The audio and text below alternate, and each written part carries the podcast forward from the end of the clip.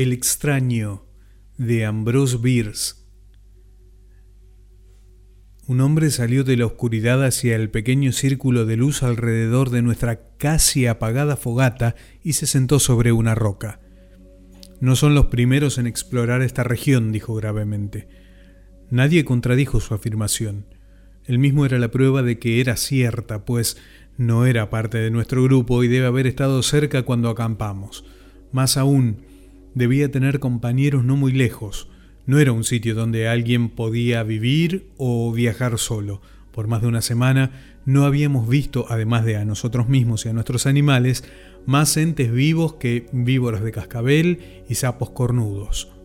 En un desierto de Arizona uno no coexiste solo con tales criaturas por mucho tiempo. Hacen falta animales de carga, suministros, armas, un equipo, y todo ello implica camaradas. Fue tal vez la duda respecto a qué tipo de hombres podían ser los camaradas de este inceremonioso extraño, junto con algo de sus palabras que podía interpretarse como un reto, lo que hizo que cada hombre de nuestra media docena de caballeros aventureros enderezara su posición hasta sentarse y colocara sus manos sobre un arma, un acto que significaba, en ese tiempo y lugar, una política de expectativa, el extraño no prestó atención al asunto y empezó a hablar nuevamente en el mismo tono monótono, sin inflexiones, en el que había pronunciado su primera frase. Hace 30 años Ramón Gallegos, William Shaw, George Kent y Berry Davis, todos ellos de Tucson, cruzaron las montañas de Santa Catalina y viajaron hacia el oeste, tanto como la configuración del terreno lo permitía. Estábamos buscando oro, y era nuestra intención, en caso de no encontrar nada, continuar hasta el río Gila en algún punto cerca de Big Bend, donde entendíamos que había un poblado. Teníamos un buen equipo, pero sin guía, solo Ramón Gallegos, William Shaw, George Kent y Berry Davis. El hombre repitió los nombres de manera lenta y distintiva, como para grabarlos en las memorias de su audiencia cada miembro de la cual lo observaba ahora atentamente, pero con alguna ligera aprensión respecto a sus posibles compañeros en algún lugar de la oscuridad que parecía encerrarnos como una pared negra. En los modales de este historiador voluntario no había sugerencia alguna de un propósito hostil. Su acción era más la de un lunático inofensivo que la de un enemigo. No éramos tan nuevos en el territorio como para no saber que la vida solitaria de muchos pioneros tenía la tendencia a desarrollar excentricidades de conducta y carácter que no siempre se distinguen de las aberraciones mentales. Un hombre es como un árbol. En un bosque de sus iguales crecerá tan recto como su naturaleza individual y genérica lo permita. Solo en campo abierto cede a las tensiones y torsiones deformantes que lo rodean. Tales pensamientos estaban en mi mente mientras observaba al hombre desde debajo de mi sombrero inclinado sobre mi rostro para cubrirme de la luz. Un tipo algo chiflado, sin duda, pero ¿qué podía estar haciendo aquí en el corazón del desierto? Habiendo decidido contar esta historia, quisiera poder describir la apariencia del hombre. Eso sería lo natural. Por desgracia y curiosamente, me veo incapaz de hacerlo con el mínimo nivel de confianza, pues concluido el episodio no hubo dos de nosotros que estuvieran de acuerdo en qué ropa usaba y qué apariencia tenía. Y cuando trato de fijar mis propias impresiones me eluden. Cualquiera puede contar algún tipo de historia, la narración es uno de los poderes elementales de la raza, pero el talento para la descripción es raro. Sin que alguien más rompiera el silencio, el visitante continuó. Este territorio no era entonces lo que es ahora. No había rancho alguno entre Gila y el Golfo. Había un poco de casa aquí y allá, en las montañas, y cerca de los raros pozos de agua había suficiente hierba para evitar que los animales murieran de hambre.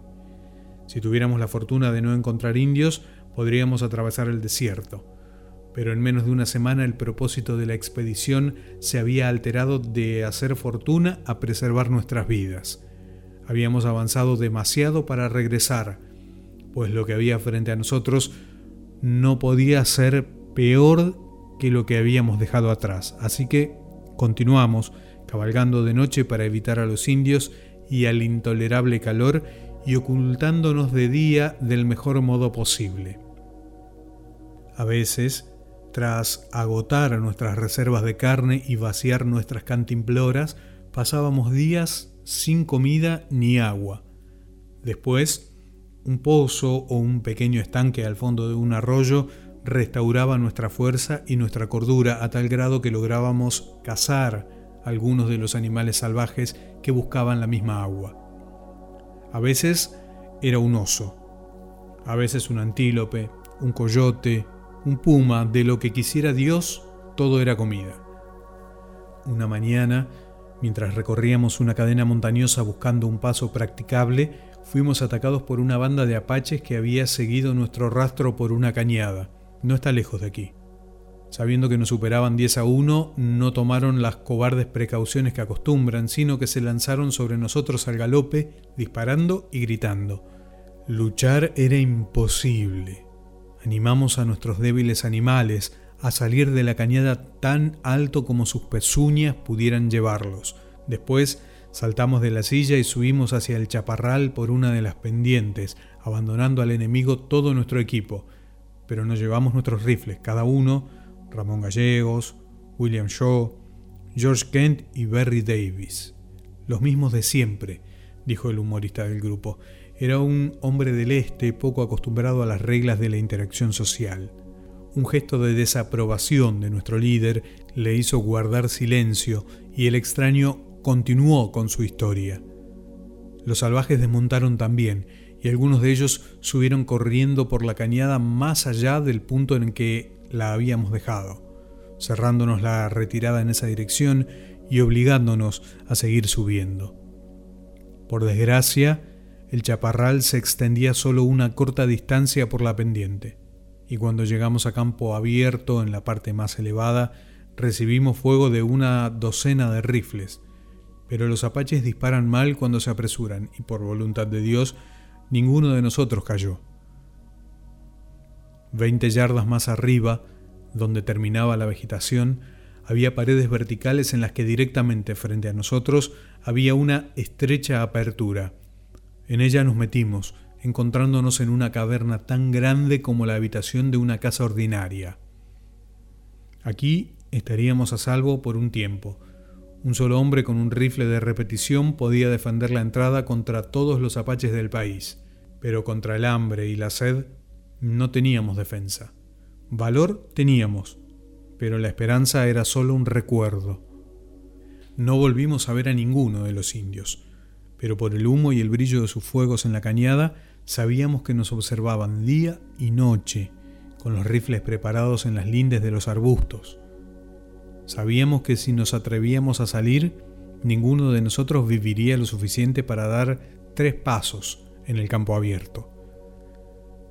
Por tres días, haciendo turnos de guardia, permanecimos ahí hasta que nuestro sufrimiento se volvió insoportable. Entonces, era la mañana del cuarto día, Ramón Gallegos dijo, Señores, no sé mucho del buen Dios y de qué le gusta. Tengo ninguna religión y no conozco las de ustedes. Perdón, señores, si les escandalizo, pero para mí es hora de robar la presa a los apaches.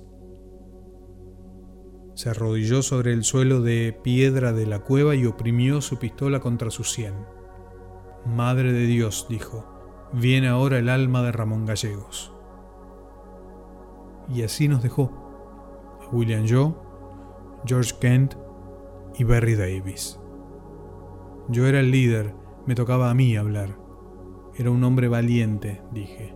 Supo cuándo morir y cómo. Es una locura volverse loco de sed y caer a los disparos de los apaches o ser desollado vivo. Es de mal gusto. Unámonos a Ramón Gallegos. Es verdad, dijo William Shaw.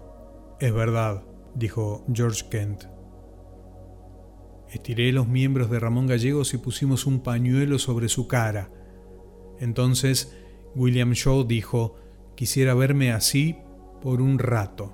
Y George Kent dijo que tenía el mismo deseo. Así será, dije. Los Diablos Rojos esperarán una semana. William Shaw y George Kent desenfunden y arrodíllense. Lo hicieron y me puse de pie frente a ellos. Todopoderoso Dios, nuestro Padre, dije yo. Todopoderoso Dios, nuestro Padre, dijo William Joe.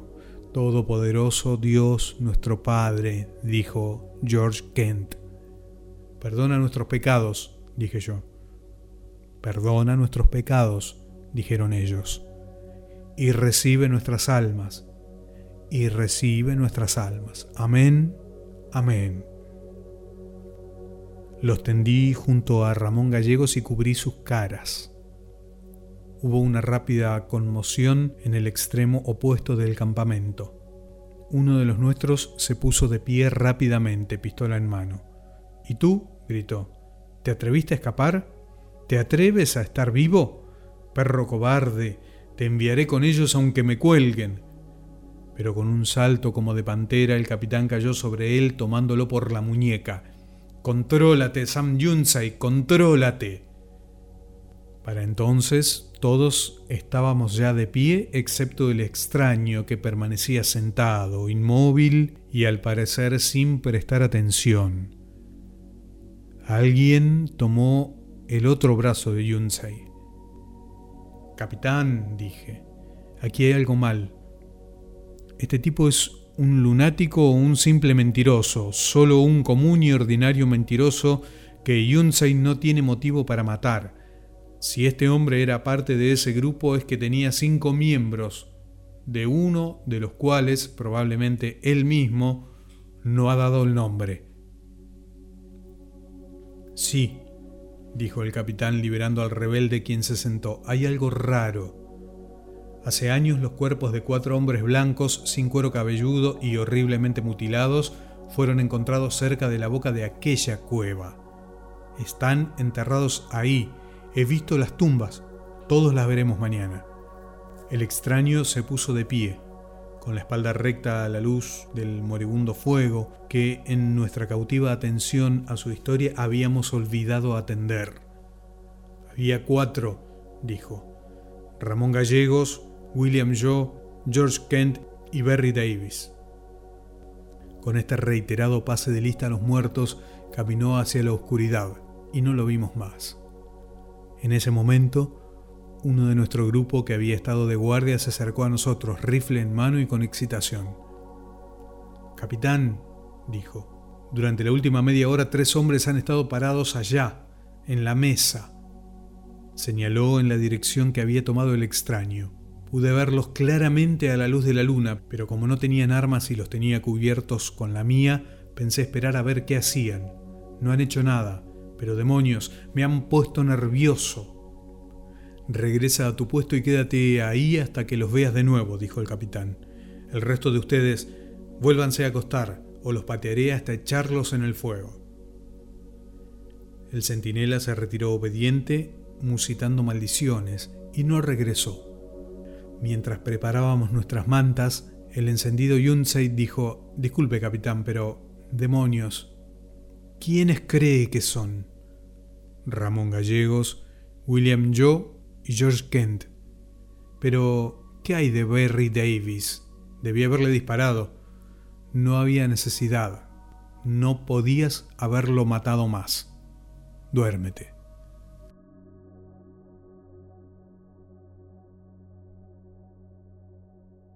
De Ambrose Bierce, El extraño.